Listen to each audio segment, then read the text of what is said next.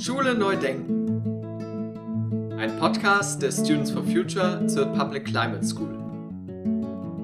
Herzlich willkommen zu unserer Podcast-Folge. Mein Name ist Mi und ich studiere auf Lehramt und bin bei den Students for Future aktiv. Mein Name ist Timo, ich studiere auch Lehramt und ich bin bei den Teachers for Future aktiv. Und heute begrüßen wir ganz herzlich Markus Power. Er ist beim Bildungsteam bei Greenpeace aktiv und stellt heute das Projekt Schools for Future vor. Schön, dass du da bist, Markus. Vielen Dank. Genau, vielleicht magst du einfach mal anfangen und sagen, was Schools for Earth eigentlich ist. Ja, vielen Dank. Schools for Earth ist ein ähm, Schulklimaprojekt, äh, in dem wir Schulen auf den Weg bringen wollen, klimaneutral zu werden. Wir haben uns überlegt, dass die ähm, ähm, Bewegung Fridays for Future ja Klimaneutralität im zentralen Forderungskatalog hat bis 2035 und dazu gehört natürlich auch alle Teile der Gesellschaft zu dekarbonisieren, including schools. Und da haben wir uns gedacht, fangen wir an in den Schulen mit diesem ambitionierten Projekt. Wie genau läuft dieses Projekt ab? Wir haben äh, wir, wir, steigen ein über eine Klimabilanzierung. Das heißt, ähm, wir gucken uns erstmal an, wie viel CO2-Emissionen äh, produziert eine Schule eigentlich und haben dazu einen CO2-Rechner entwickelt, äh, in dem wir eben die Bereiche Wärme, Strom, Wasser, Beschaffung, ähm, Transport, Nahrungsmittel, wir gucken uns diese ganzen Teilbereiche an mit den Schülerinnen und Schülern zusammen, tragen die Daten zusammen und wissen dann am Ende, okay, diese Schule hat einen CO2-Fußabdruck von x Tonnen. Und dann kann man ganz schön sehen, wie sich dieser CO2-Fußabdruck auf die einzelnen Bereiche aufteilt und sieht dann auch, wo man wie viel Handlungspotenzial hat. Und das ist der Einstieg in das Projekt. Und dann geht es sozusagen dahin, Maßnahmen zu planen mit der gesamten Schulgemeinschaft, aber auch darüber hinaus ähm, Klimaschutz in den Unterricht, in den fächerübergreifenden Unterricht mit aufzunehmen und auch in alle Lebensbereiche der Schule, also vom Schulweg bis zur Schulkantine sozusagen Klimaschutz an allen Stellen der Schule sozusagen auch zu leben. Ähm, und für die Schülerinnen ganz wichtig, vom Wissen akkumulieren auch in die Handlung zu kommen. Mhm. An wie vielen Schulen wurde das bis jetzt durchgeführt, euer Projekt? Wir arbeiten im Moment mit 15 Pilotschulen zusammen. Die sind in ganz Deutschland verteilt. Und uns war wichtig, bei der Auswahl dieser Pilotschulen darauf zu achten, dass wir alle Schulformen, also Gymnasium, Realschule, aber auch berufliche Schulen, Förderschulen, Grundschulen. Wir haben sozusagen ein ganz breites Portfolio an Pilotschulen, weil wir eben gucken wollten, funktioniert dieses Konzept eigentlich überall? Müssen wir das an gewissen Stellen anpassen? Ähm, Genau, und das haben wir jetzt über das Jahr hinweg gemacht, sodass wir jetzt im Dezember, Januar damit auch bundesweit uns öffnen können mit dem Projekt für alle Schulen in Deutschland. Das klingt mega spannend. Ähm, wie lange läuft denn dieses Projekt schon? Also seit wann hat die Planung angefangen? Ah, die Planung hat schon 2019 angefangen und wir haben, es hat ja einen relativ langen Vorlauf, bis man mal ne, so Proposal geschrieben und Mittel eingeworben und so weiter, aber das haben wir ähm, alles hinter uns und sind seit Anfang diesen Jahres sozusagen in der konkreten Umsetzung, ähm, dass wir die Materialien produzieren, diesen CO2-Rechner bauen, Schulen schon bilanzieren. Das machen wir mit dem Institut für Energie- und Umweltforschung in Heidelberg zusammen, die uns wissenschaftlich begleiten und die Mathematik dieses Rechners machen. Und da haben wir eben 15 Schulen, mit denen wir das ausprobieren, damit wir auch lernen, was ist der richtige Mix zwischen Datengenauigkeit und Exaktheit und was ist leistbar an den Schulen. Und da einen guten Kompromiss zu finden, das haben wir jetzt gemacht und ähm, glauben, wir haben jetzt einen guten Rechner, den wir hoffentlich dann im äh, Dezember, Januar entlassen können in die freie Wildbahn des Internets.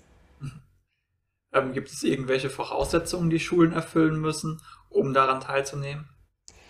Die müssen nur Lust haben, die Schulen. Das ist das, die einzige Voraussetzung. Nein, wir haben das wirklich ähm, das Projekt hat ganz viele Bausteine. Wir haben Unterrichtsmaterialien, wir haben eben diesen CO2-Rechner, wir haben Handreichungen zum Beispiel zum Whole School Approach, ähm, wir haben entwickeln gerade eine Handreichung zum Thema nachhaltiger Gebäudebetrieb. Also es gibt ganz viele unterschiedliche ähm, Materialien in diesem äh, Projekt. Und wenn man die alle zusammen anwendet, dann hat man quasi Schools for Earth äh, hoch 10 und macht das ganze Programm. Und darüber freuen wir uns, wenn das Schulen machen. Wir freuen uns aber genauso, wenn eine Schule sagt, ah, wir steigen mal mit einer Bilanzierung ein und gucken mal, wie sich das so anfühlt und ob wir danach weitermachen oder nicht, das sehen wir dann. Also jeder kann sich sozusagen Pick and Choose heraussuchen, was gut passt in die Schulsituation und damit arbeiten. Wie war so bis jetzt die Resonanz von den Schulen? Du hast ja schon gesagt, ihr habt jetzt 15 Pilotschulen. Ähm, war das schwierig, sie irgendwie zu überzeugen, bei diesem Projekt mitzumachen? Wir hatten, äh, also genau, ich hatte ein bisschen Sorge. Wie ist das, wenn man jetzt 15 Pilotschulen für so ein Projekt sucht? Und wir waren dann tatsächlich sehr überrascht, dass das gar nicht schwer war, sondern dass die Schulen eigentlich, also viele haben einfach davon gehört und uns dann angeschrieben, sodass wir am Ende mehr als 15 Schulen hatten und einigen sagen mussten, hey, wartet bitte noch ein bisschen. Wir, so, also das hat uns total überrascht. Und die zweite große Überraschung für mich war jetzt auch, wir haben uns gerade letzte Woche mit den Pilotschulen getroffen, seit, ich glaube, drei, vier Monaten das erste Mal wieder oder noch, ja, vier Monate mit Sicherheit. Und ich dachte, boah, jetzt ist Corona-Pandemie, die Schulen haben wirklich andere Sorgen gerade, als ne, sich um Klimaschutz Gedanken zu machen.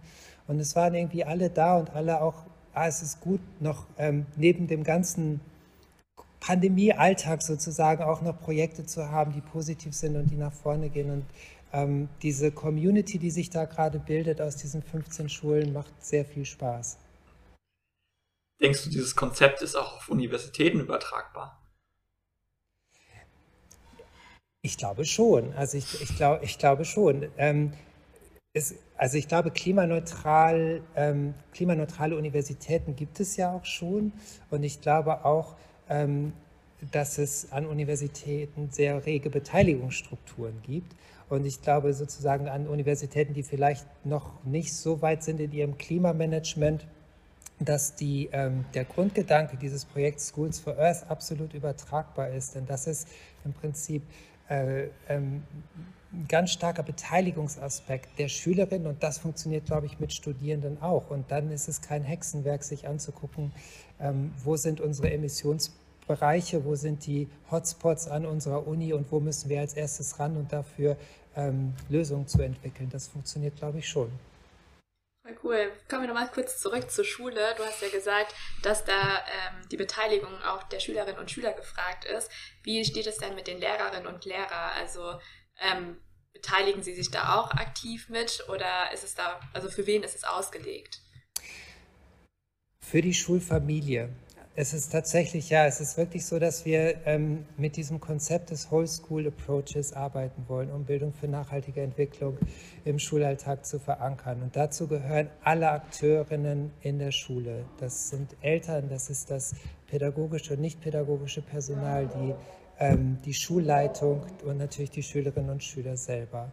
Und äh, ich glaube, ohne eine Begeisterung wirklich in der gesamten Schulgemeinschaft herzustellen für so ein Projekt, wird das schwierig. Und deshalb versuchen wir eben von ganz zu Beginn dieses Projekts das auch auf, eine breite, ähm, auf ein breites Fundament der Zustimmung in der Schule zu stellen, damit es nicht sozusagen ein, zwei super engagierte Lehrkräfte sind, die dann sozusagen gegen ja, ähm, ein, eine vielleicht eher reservierte Haltung des Kollegiums oder der Schulleitung oder so ähm, ankämpfen, sondern wir versuchen tatsächlich, dass mit einem Schwung der gesamten Schulgemeinschaft losgeht. Und dafür haben die Fridays for Future eine super Grundlage geschaffen, denn Fridays for Future finden die, die, sind in der Schule, viel ist auf der Straße passiert und vielleicht noch nicht so viel in den Schulen. Und ich glaube, dass wir diesen Schwung der Fridays auch nutzen können, um tatsächlich auch Veränderungen in der Schule hinzukriegen.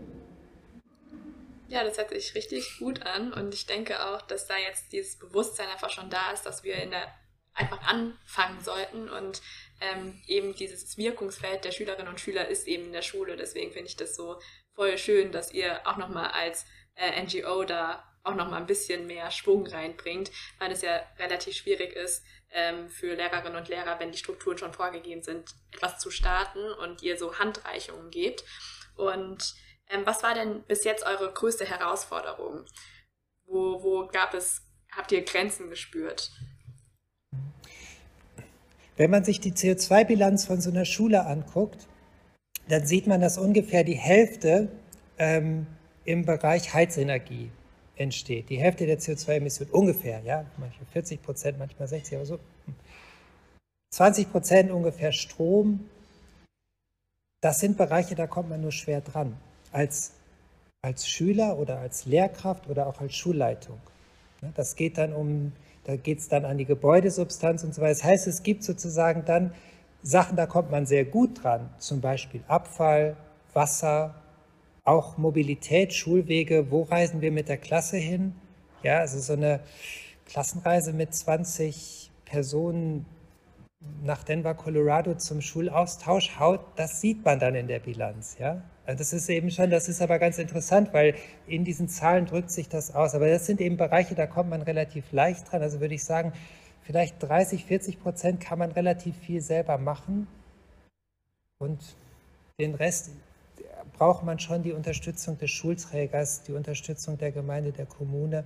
Und ich glaube, ähm, das wird nicht so einfach sozusagen dann an diese äh, Bereiche auch dran zu gehen. Aber ich glaube, genau da setzt Demokratiebildung auch ein, genau da setzt sich ein, mit den Entscheidungsträgern sich auseinanderzusetzen und zu sagen, okay, wir haben das Ziel Klimaneutralität, viele Gemeinden haben den Klimanotstand ausgerufen, wie setzen wir das jetzt um gemeinsam und was bedeutet das für unsere Schule? Das sind schon interessante politische Fragestellungen, auch mit denen man sich, an die man sich mit Schülern auch äh, äh, heranwagen kann. Hattet ihr schon Probleme mit einzelnen Akteuren von Schulen, die halt eben Gegenstimmen gegeben haben dazu? Bisher nicht. Bisher nicht. Also bisher war das wirklich sehr, sehr positiv, dass äh, die Resonanz, die wir bekommen haben, weil ich glaube, jeder versteht erstmal und ist erstmal dem Thema offen gegenüber. Ich glaube, die ich glaube, die Restriktionen erfährt man wahrscheinlich erst etwas später im Projekt. Ja? Wenn, mhm. wenn die Schülerinnen und Schüler zum Beispiel irgendwann sagen, boah, wir haben jetzt hier wirklich zwei Jahre richtig Kette gegeben und erreicht, was wir erreichen können. Aber jetzt kommen wir nicht weiter. Jetzt brauchen wir die Unterstützung ähm, der Politik oder der Behörden, um, um jetzt wirklich weiterzukommen, unserem Ziel entgegen. Und ich glaube, da, da ist es dann vielleicht eher, dass in dieser dass sich da Spannungsfelder auftun, ähm, die nicht mehr so einfach zu ähm, bearbeiten sind. Aber ich glaube, genau da stehen wir als Gesellschaft und das bildet sich dann eben auch in so einem Projekt ab. Schön. Jetzt haben wir einen ganz guten Einblick bekommen, was so, ähm, ja, was das Projekt ist. Ähm, wir wollen jetzt so eine Abschlussfrage stellen und zwar, was ist denn so deine Vision mit Schools for Earth? Wo, wo siehst du dein Projekt so in zehn Jahren? Hm. Meine Vision mit Schools for Earth ist, dass wir wirklich ein, ja, quasi so eine Schulbewegung anzetteln können, dass sich wirklich von den Schulen, die jetzt mitmachen, von den 15 Pilotschulen, dann hoffentlich noch viel mehr im nächsten Jahr, übernächsten Jahr, überübernächsten Jahr, die dazukommen, dass wir eine sehr starke Community an Schulen, egal welcher Schulform bilden, die wirklich engagierte ähm, Practitioners drin hat und sagt, okay, wir wollen das nach vorne bringen. Und dass wir nicht nur die Schulen verändern, sondern auch die gesamte Bildungslandschaft, also die Schulstruktur, die Strukturen, in denen Schulen stecken, mit verändern. Ähm, und ich glaube, dass das machbar ist. Und wir arbeiten zusammen mit der Uni in Lüneburg, die das Ganze wissenschaftlich begleiten werden und gucken, wo sind die Gelingensfaktoren, in Schulen, um ein solches Projekt gut umzusetzen? Wo sind aber auch die Blocker? Und um sozusagen daraus zu lernen, welche Bedingungen wir schaffen müssen, um ja, Schule neu zu denken in, in ganz vielen Schulen in Deutschland. Und da ähm, hoffen wir, also hoffe ich schon, dass wir sozusagen hier so einen Anstoß geben können. Übrigens mit allen Akteuren. Ihr habt so viele gute Leute jetzt in der Public Climate School, die alle Klimaschutz an Schule machen. Und ich glaube, das ist alles, arbeitet alles in die gleiche Richtung und arbeitet alles zusammen. Und ähm, ja, ich bin guter Hoffnung, dass wir hier zusammen was anstoßen können. Vielen Dank für diese wundervollen Schlussworte. Ich ja. glaube, das war wirklich, besser hättest du es nicht treffen können. Wir wollen auch ja. Schule neu denken, deswegen machen wir diesen Podcast, um diesen Anstoß auch weiterzugeben. Ja. Ja, wir bedanken uns ganz herzlich bei dir, Markus. Und äh, ja, ich spüre deine Motivation und äh, nimm das auf jeden Fall auch mit. Und genau, und vielen Dank fürs Zuhören. Und ja, schaut wieder rein, wenn wir ja. das nächste Mal Schule gemeinsam neu denken. Dann Dankeschön. gerne. Tschüss, mach's Tschüss. gut. Tschüss.